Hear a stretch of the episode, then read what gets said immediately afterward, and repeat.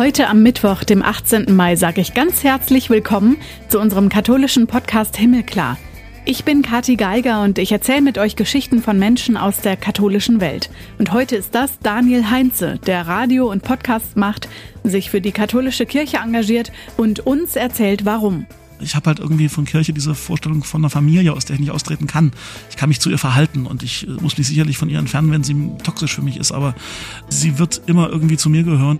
Für Daniel sind Kirchenthemen sein täglich Brot, Audio sein Medium, durch das er seinen Glauben als Katholik vermittelt und die Debatten führt in den Themen, die in der Kirche und auch in der Gesellschaft gerade interessieren. Musik macht Daniel in erster Linie, um sich mal nicht religiös ausdrücken zu müssen und macht es irgendwie doch. Genauer gehen wir da nachher drauf ein.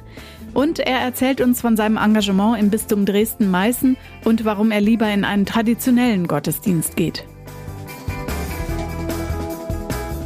Vorher gucken wir noch in die Schlagzeilen. Was hat sich getan in der katholischen Welt? Papst Franziskus hat am Sonntag zehn Selige zu Heiligen erklärt, vier Frauen und sechs Männer aus Italien, Frankreich, Indien und den Niederlanden. Weltweit können Katholikinnen und Katholiken sie jetzt verehren und anrufen, sind also in das Verzeichnis aufgenommen.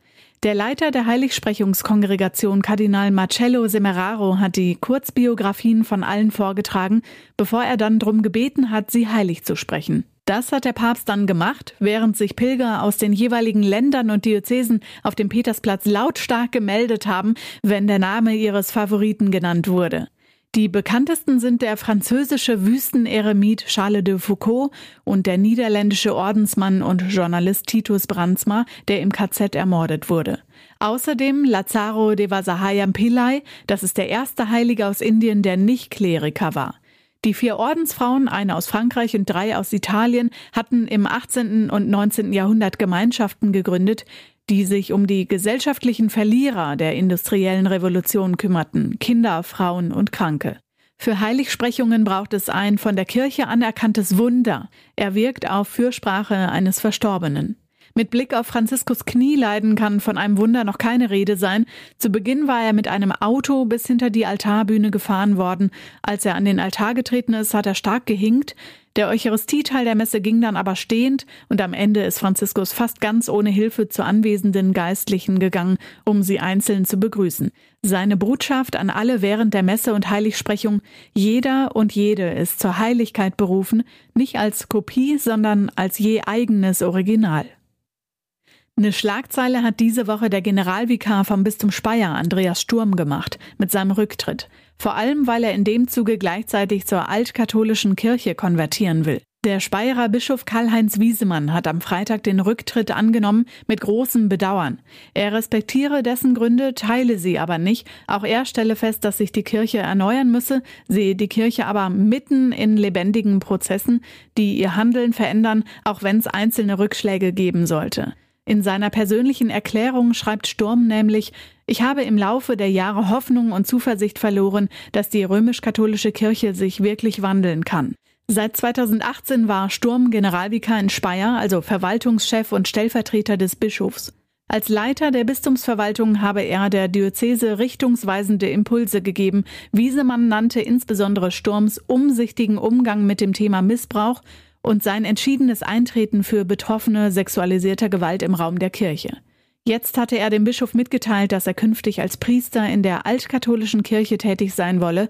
Der neue, also Sturms Nachfolger, wird Markus Magin. Ihn hat Bischof Wiesemann mit sofortiger Wirkung zum neuen Generalvikar ernannt.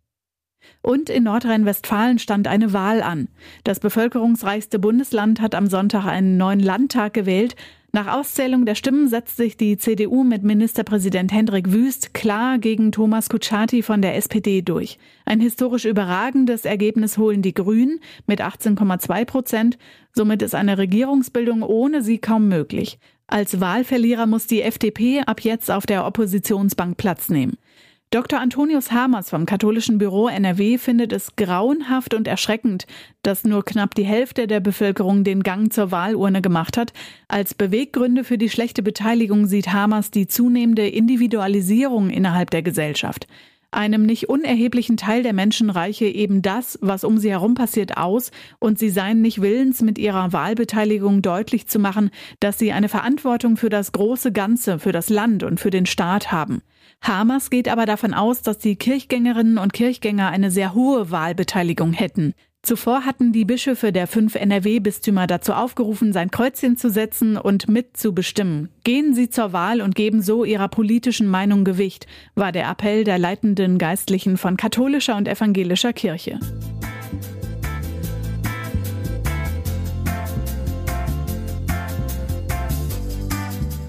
Heute ist Daniel Heinze aus Leipzig unser Gast, selbst Podcaster, Radiomoderator und Katholik. Herzlich willkommen. Hallo Daniel. Hallo Kathi, hallo aus Leipzig. Mitte Mai, wir haben sommerliche Temperaturen und uns diese Zeit ja irgendwie auch herbeigewünscht, weil es immer heißt äh, oder hieß, wir würden Richtung Sommer wieder die Pandemiesorgen hinter uns lassen können, auch wenn wir wissen, das Coronavirus gibt's noch und viele Ansteckungen. Gleichzeitig leben wir mit einem Krieg im 21. Jahrhundert auf ukrainischem Boden. Wie gehst du mit dieser Ungleichzeitigkeit um? Ah, das ist ganz, ganz komisch im Moment. Auf der einen Seite äh, reicht ein, ein, ein Gang raus auf den Balkon und äh, mit dem Blick ins Grüne und äh, in die Welt, dass man irgendwie die Seele füllt mit, mit, mit, mit guten Gedanken und so. Und auf der anderen Seite reicht ein Blick irgendwie ins Internet oder in den Fernseher, dass man irgendwie denkt, was ist denn hier noch gerade los? Und äh, ja, du, du sagst es, es ist eine Ungleichzeitigkeit und das ist so ein, so ein Wechselbad der Gefühle. Und ich glaube, es war lange nicht mehr so krass mit Himmelhochjauchzen zu Tode betrübt irgendwie ja, ich, ich, ich bin halt tatsächlich so vom Naturell her so ein, so ein chronischer Optimist und versuche irgendwie trotzdem auch einer blöden Situation noch was Gutes abzugewinnen. Und deswegen äh, bin ich, glaube ich, relativ stabil, aber ich merke das schon, dass das ganz schön kräftezehrend ist, dieses, dieses Wechselbad der Gefühle, was ja irgendwie jetzt seit ein paar Jahren so ein Dauerzustand ist, ne, seit Corona. Ja, habe ich auch das Gefühl, genau. Und äh, hm. die Kraft muss ja auch irgendwo herkommen. Ne? Da kommen wir später noch hm. zu, wo das bei dir ist. Mitte Mai heißt für viele Katholikinnen und Katholiken auch, auch der Katholikentag in Stuttgart steht vor der Tür. In einer Woche, also der 102. Deutsche Katholikentag, in einer Woche geht das große Glaubensfest und das Programm los. Du bist dabei. Auf was freust du dich am meisten? Ich bin tatsächlich dabei und ich freue mich generell erstmal auf das Gesamtpaket, weil ich habe den 101. ausgelassen, nachdem der 100. hier in meiner Heimatstadt Leipzig äh, ja gewesen ist. Ähm, ich freue mich erstmal wieder auf eine, auf eine große Veranstaltung mit Menschen, die vielleicht ja noch ein ganz ähnliches, ich sag mal, das Wort Mindset haben, wie wir das vielleicht gerade beschrieben haben, so mit, mit irgendwie einem konstruktiven Grundgedanken in die Welt zu schauen, die vielleicht Lust haben auf Debatte über das, was in Kirche gerade los ist. Da gibt es ja sehr viel zu diskutieren, über das, was in der Gesellschaft los ist. Und einfach, dass man sich in echt mal wieder sieht, ist, glaube ich, toll. Und ähm, dieses Gesamtpaket ist mir fast wichtiger als jetzt einzelne thematische Punkte. Die könnte ich jetzt alle aufzählen. Ich bin auf ein paar spannenden Podien, darf selber in einem Workshop mitmachen. Ich darf äh, für eine Aktion äh, den, den Preis des Katholikentages für die Katholische Akademie entgegennehmen. Also das, die Tage sind gefüllt, aber ich glaube, so diese, diese Grundstimmung und dieses echten Menschen begegnen, die es im Grundansatz gut mit einem meinen und mit der Welt, da, darauf freue ich mich und ich hoffe, dass das auch das ist, was tatsächlich eintreten wird. Ich habe das Gefühl, das Katholikentagsgefühl hat sich in den letzten Jahrzehnten so ein bisschen geändert, gewandelt. Mhm. Ich bin als Kind mit meinen Eltern dort gewesen und äh, jetzt meistens irgendwie beruflich eingebunden gewesen in den letzten Jahren. Ähm, aber es gibt ja dieses Grundfeeling, das hast du gerade auch schon genannt, also unter den Gleichgesinnten zu sein, Christinnen und Christen zu treffen aus ja ganz Deutschland, äh, zu wissen, dass die irgendwie auch ein bisschen so ticken wie einer selber. Gibt dir das immer, wenn du dann da gewesen bist, auch irgendwie wieder so ein einen kleinen Anstoß oder irgendwas mit auf den Weg für deine weitere Arbeit oder auch für deinen persönlichen Glauben? Ah, gute Frage. Es ist natürlich schön, so viele Menschen um einen rum zu haben, die die, denen man nicht erklären muss, was das Vaterunser ist. Das klingt jetzt sehr basic, aber ich lebe in einer Gegend mit, äh, mit 80 Prozent nicht christlich geprägten Menschen. Und äh, das heißt nicht, dass die alle überhaupt keine Ahnung vom Christentum haben, aber es ist bei weitem nicht so Heimat, wie das für jemanden ist, der wie ich in die katholische Kirche reingeboren wurde. Äh, insofern ist das natürlich ein toller, toller Fakt. Ne? Den, den kannst du aber auch schon erleben, wenn ich einfach als, als Sachse mal in Baden-Württemberg in den Gottesdienst gehe oder so. Ich bin von der Veranlagung her, glaube ich, nicht der Riesentyp für so ganz große Events. Also du brauchst mich nicht im Fußballstadion suchen mit 50.000 Menschen und dieses Euphoriegefühl abholen, das, das ist nicht so meins, das, das ziehe ich mir, glaube ich, anders vorher. Insofern, es ist nicht dieses Event-Ding und es ist nicht dieses, ah, wir sind so viele, es ist eher die, die Einzelbegegnungen und dieses beseelt nach Hause kommen von, von, von Begegnungen, dass man einfach, ja, man muss nicht weit gucken, um, um, um Menschen zu, zu, zu finden, die ähnliche Themen äh, in sich bewegen und die vielleicht auch mit einer ähnlich positiven Grundstimmung durch ihren Glauben auch durch die Welt gehen bei allem, was es an, an Sorgen und an äh, berechtigten Diskussionsgründen gibt. Du hast es gerade gesagt, katholisch zu sein in Sachsen ist irgendwie so ganz was anderes als zum Beispiel in Münster oder Köln. Eher den Glauben leben in der, ich nenne es jetzt mal Diaspora, hört man ja mhm. oft. Gut drei von vier Menschen, du hast gerade 80 Prozent genannt, in Ostdeutschland sind nicht katholisch, evangelisch oder anders religiös, mhm. also konfessionslos. Fühlt sich das für dich auch so an? Naja, das ist halt Realität mein Leben lang. Ne? Also das, das ist jetzt, ich kenne es gar nicht anders, aber mir ist über all die Jahre, die ich jetzt auch als Kirchenredakteur im Radio arbeite, mir ist das natürlich bewusst und das ist natürlich irgendwie täglich Brot. Und äh, mein Job ist es ja tatsächlich, mit dem, was wir an Kirchensendungen im Radio machen, äh, zu den Menschen zu sprechen, die mit Kirche nichts oder wenig zu tun haben. Weil das ist natürlich auch die Hauptzielgruppe unserer ganz normalen Radiosender. Das sind ja keine, so wie, wie Domradio zum Beispiel, ist ja ein Radiosender, der sich äh, bewusst auch an eine ja, christlich geprägte Hörerschaft wendet. Bei uns ist es so, wir wenden uns an alle Menschen, die halt hier so leben. Äh, und da sind natürlich die ganz vielen Nichtchristen dabei. Und dementsprechend ist diese Grundhaltung, äh, erklären zu müssen und zu wollen, was einen trägt und was einem wichtig ist, äh, sicherlich sehr in meiner DNA drin über all die Jahre.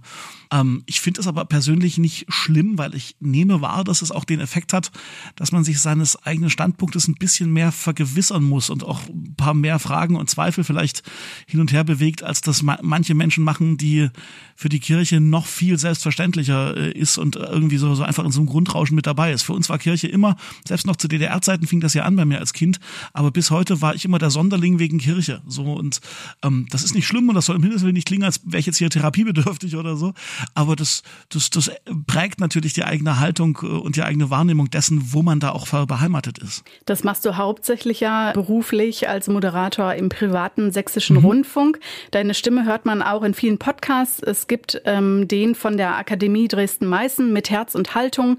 Ja. Heldenstadt.de ist ein anderes Beispiel. Äh, darüber wird gesagt, die Mutter aller Podcasts aus Leipzig ist dein großes Projekt zusammen mit Guido und es geht um genau. Leipzig. Warum ist Podcasten und Radiomachen machen so dein Ding? ich glaube, du kannst es mit Audio zusammenfassen. Ich bin immer wieder, äh, ziehe ich meinen Hut vor den Kollegen, die Fernsehen machen und denke mir, was für ein Aufwand für so wenig Ertrag. Ne? Die kommen da zu zweit, zu dritt an mit Kabelhalter und mit Kameramann und mit Redakteur und Autor und dann siehst du da einen 20-Sekunden-Schnipsel im Fernsehen und ich denke mir immer, wie frustrierend muss das eigentlich als Fernsehmensch sein?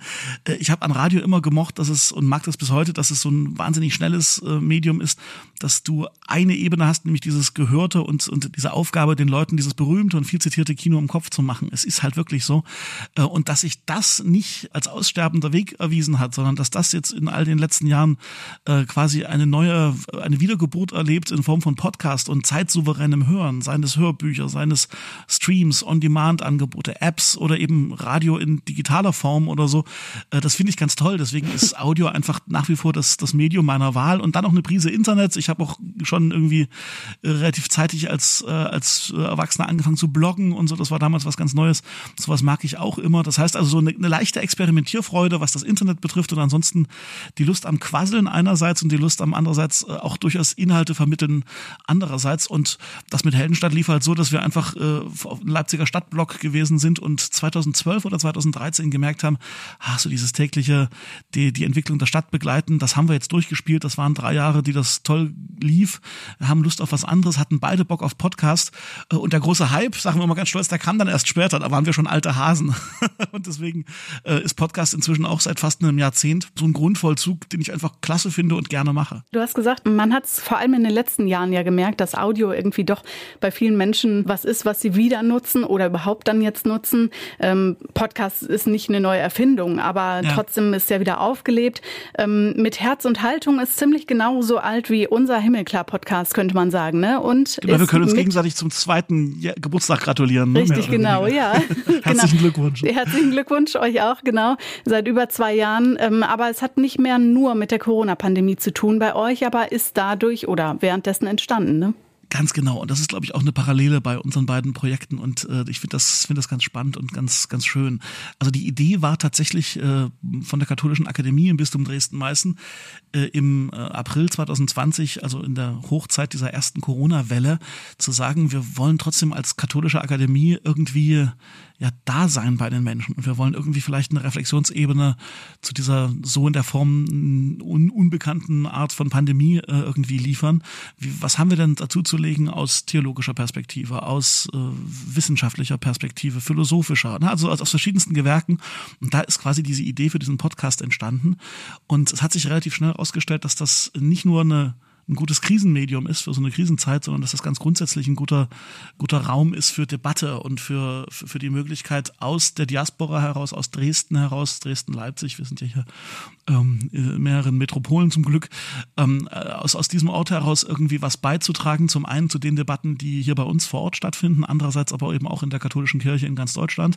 Und deswegen hat sich das ähnlich wie bei euch äh, geweitet von so einem Corona-bedingten Ding hin zu einer Sache, die die ja versucht, alle möglichen Debatten, die äh, gerade wichtig sind in Kirche, Gesellschaft, Politik, Kultur abzubilden und irgendwie eine Möglichkeit zu geben, dass Menschen damit umgehen können, dass also quasi Menschen mit Herz und Haltung, deswegen auch der Titel, in die Debatte einsteigen und die weitertragen und das bitte gerne auch über die Grenzen des Bistums Dresden-Meißen hinaus. Wieso glaubst du, funktioniert Glaube und das alles, was Kirche ausmacht, theologische Themen über Podcast? Uh, also du, das Schöne ist ja erstmal, dass du sagst, es funktioniert. Das stellt ja die Frage schon mal. Und das, das, das nehme ich jetzt einfach mal hin. Das glaube ich nämlich auch. Äh, das eine ist, der Unterschied zu vielleicht Radiosendungen äh, ist tatsächlich, glaube ich, die andere Hörsituation. In meiner Wahrnehmung hören die meisten Menschen Podcasts in einer sehr intimen Situation. Zumindest sind wir in einer sehr intimen Situation, denn allermeistens haben die Leute Kopfhörer auf dem Ohr oder gar im Ohr, wenn sie Podcast hören. Das ist so, so eine Wahrnehmung. Und ähm, dann ist man ja anders eingestellt, als wenn in der Küche irgendwie das Radio dudelt oder man da die Aufmerksamkeit kriegen muss. Ich glaube also, dass generell diese, diese Podcast-Form eine gute Form ist, um sich bestimmten speziellen Inhalten genauer und näher zu widmen. Und ähm, ja, ich glaube, im konkreten Fall das, was vielleicht auch mit Herz und Haltung ausmacht, ähm, es gab da nirgendwo einen Auftrag. Es gab da nirgendwo irgendwie die Aufgabe, also wir müssen jetzt äh, in Form von Podcasts theologische Debatten anstoßen, sondern wir haben einfach gemerkt, ach guck mal, das eignet sich und es funktioniert, um, um Themen dorthin zu tragen, wo wir vielleicht auch nicht in Person sein können. Ne? Also man kann nicht immer die großen Namen in jeden äh, Ort äh, stellen und auf der anderen Seite, äh, man kann natürlich auch mit Leuten reden über Zoom oder ähnliche Medien ähm, und, und sich den in den Podcast holen, ohne dass die vielleicht in Dresden zwingend zu einer Akademieveranstaltung kommen. Und ich denke, diese Mischung macht's. Intime Hörsituationen. Ich kann es hören, wann es mir passt, ob in der Badewanne oder beim Joggen oder beim Kochen oder so. Und ich kann unter Umständen als, als Macher ähm, mit Menschen sprechen oder Menschen erreichen, die ich sonst nie äh, rankriegen würde, weil sie vielleicht gar keine Gelegenheit zu kommen. Und wenn dann noch äh, wir, wir das schaffen, die Debatte so interessant zu gestalten, dass andere darauf einsteigen oder sagen, Mensch, hör dir das mal an oder so, ich glaube, dann, dann ist da Musik drin. Gutes Stichwort. Vor allem im Radio dreht sich ja nicht alles äh, um Textbeiträge, ums Sprechen, um die Interviews, sondern läuft ja auch viel Musik, genauso ja. wie in deinem Leben. Welche Rolle spielt sie?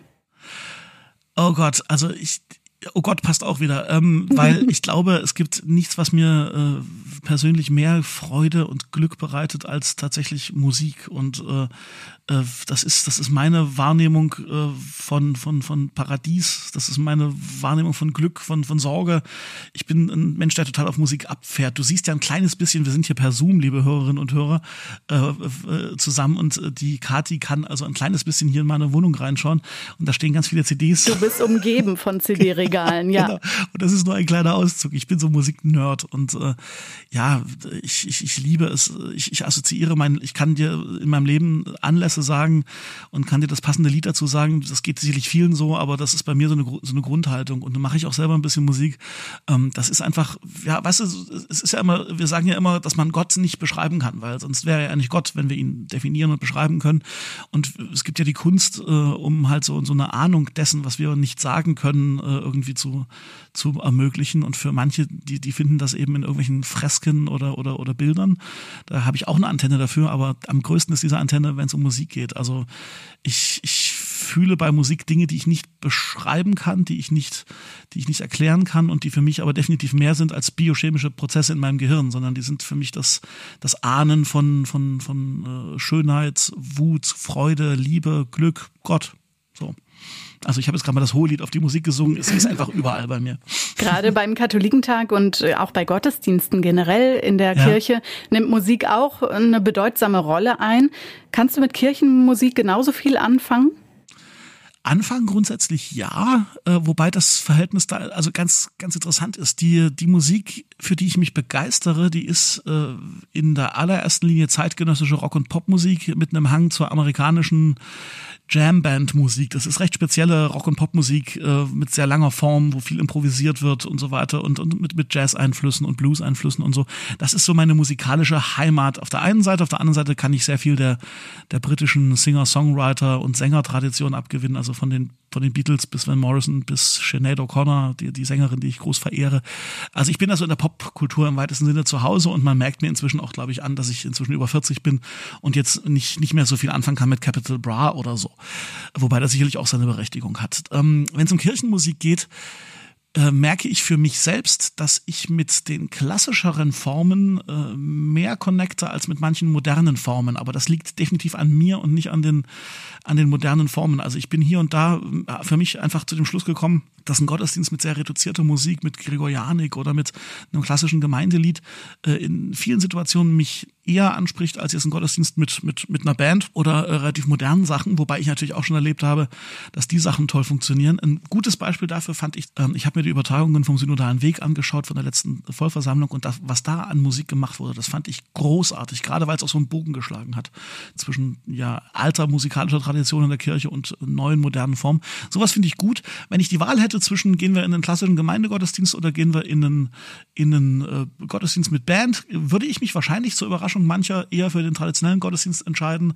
Aber das ist wirklich nur Geschmackssache. Hauptsache Musik. Ja, spannend. Also das spielt äh, doch eine große Rolle ja auch. Ähm, wenn ich ja. selber Musik mache, also ich spiele jetzt Geige oder singe, dann, Ach, cool. dann ja. ist es doch eher irgendwie meistens irgendwie mit Kirche verbunden, also ah, ja. in mhm. irgendeinem Gottesdienst oder bei einer Veranstaltung. Bei dir trennt sich das eher so ein bisschen auf, aber hat dann doch wieder miteinander zu tun. Du hast ja am Anfang erzählt, was dir das alles bedeutet. Genau, und interessanterweise ist die Musik, wenn ich da gleich nochmal einhaken darf, fast auch ein, ein, ein, ein Mittel für mich, um mich mal nicht religiös ausdrücken zu müssen. Das klingt total banane, ergibt sich aber dann, wenn du überlegst, was ich beruflich mache, nämlich hauptberuflich über Glauben reden und äh, auch mal erklären und persönliches Glaubenszeugnis geben.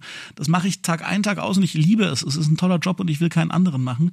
Ähm, die Musik ist das Hobby und äh, ich habe Musik gemacht als, als Teenager. Ich, schrei ich schreibe Songs und äh, habe eine Band und mache äh, Solo-Musik und so. Äh, und ich hoffe ganz stark, dass ihr das alles bei Hilgeklar in den Shownotes verlinkt. Aber das ist alles Musik, die nicht äh, zwingend was mit Glauben zu tun hat. Also wir sind keine religiöse Band oder keine, keine Band, die jetzt äh, offensichtlich offensichtlich kirchliche oder religiöse Themen äh, behandelt. Ähm, sehr wohl haben wir natürlich, also ich glaube, es gibt in Sachsen kaum ein Gemeindefest von irgendeiner Gemeinde, das wir nicht bespielt haben oder so. Das schließt sich ja nicht aus.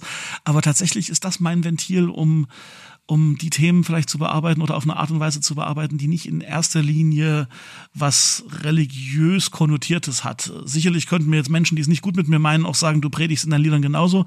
Kann sein. Aber dann ist es halt so. Es gibt noch was anderes über dich zu wissen, und zwar, wenn du nicht gerade am Mikro bist, egal für Glaube oder für Musik, dann engagierst du dich im Katholikenrat im Bistum Dresden-Meißen. Ist das dein Ausdruck auch des Glaubens oder was liegt dir daran? Was ist dir daran wichtig?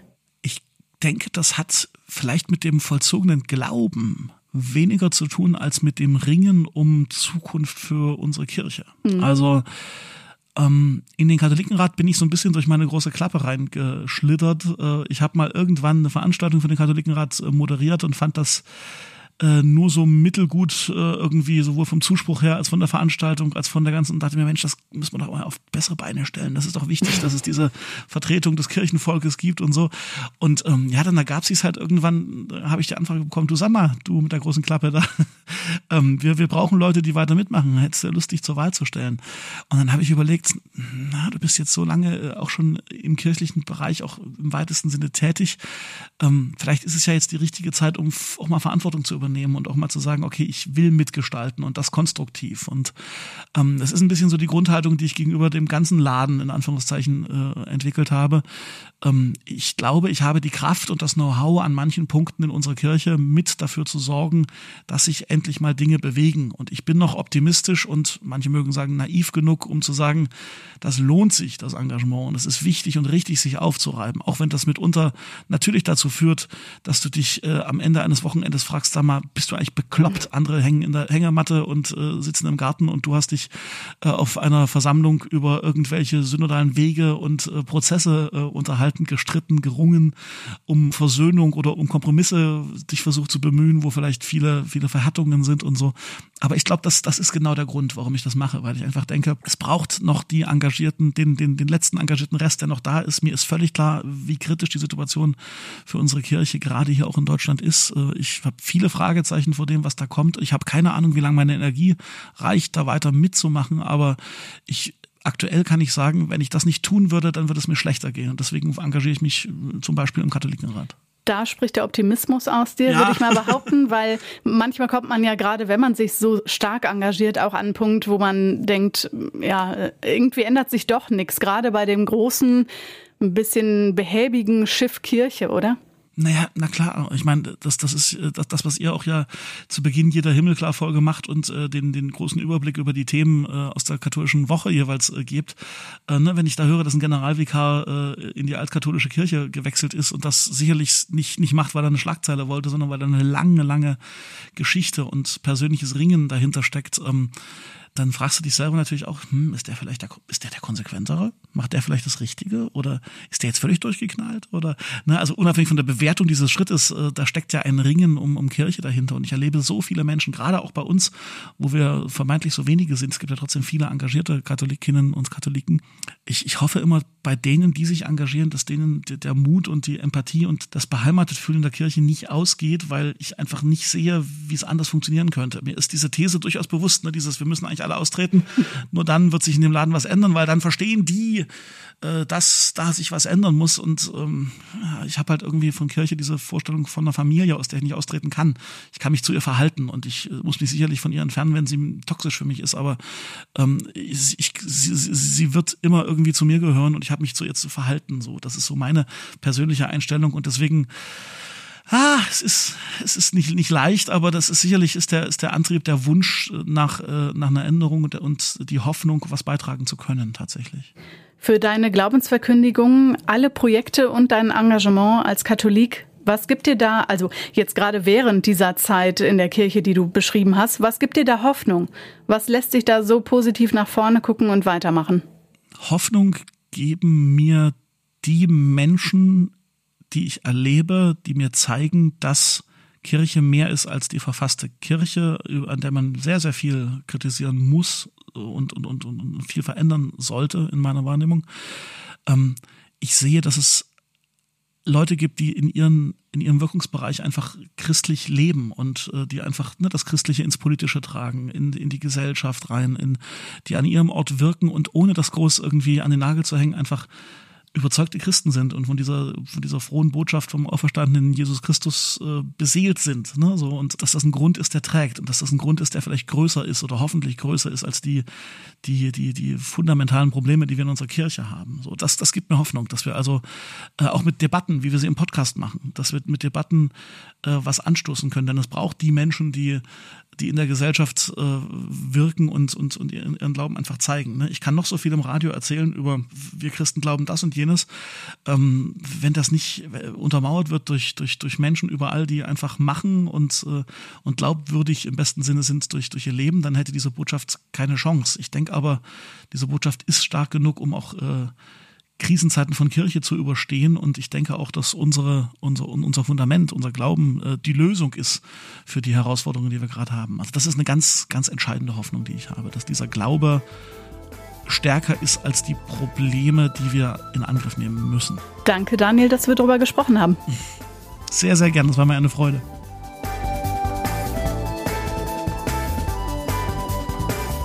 Dieses Gespräch mit Daniel gibt's auch auf katholisch.de und domradio.de. Wenn ihr uns in den sozialen Medien folgen wollt für alle News, findet ihr uns da unter Himmelklar Podcast auf Instagram und Facebook. Auf Twitter ist es himmelklar-pod. Himmelklar ist die Adresse, wenn ihr Lust bekommen habt, noch eins unserer anderen Gespräche anzuhören oder eben auf den Podcast-Plattformen, auf denen ihr gerade unterwegs seid. Ich bin Katharina Geiger. Macht's gut! Nächste Woche ist Renato Schlegelmilch wieder für euch da und spricht passend zum Katholikentag über das gemeinsame Abendmahl von KatholikInnen und ProtestantInnen.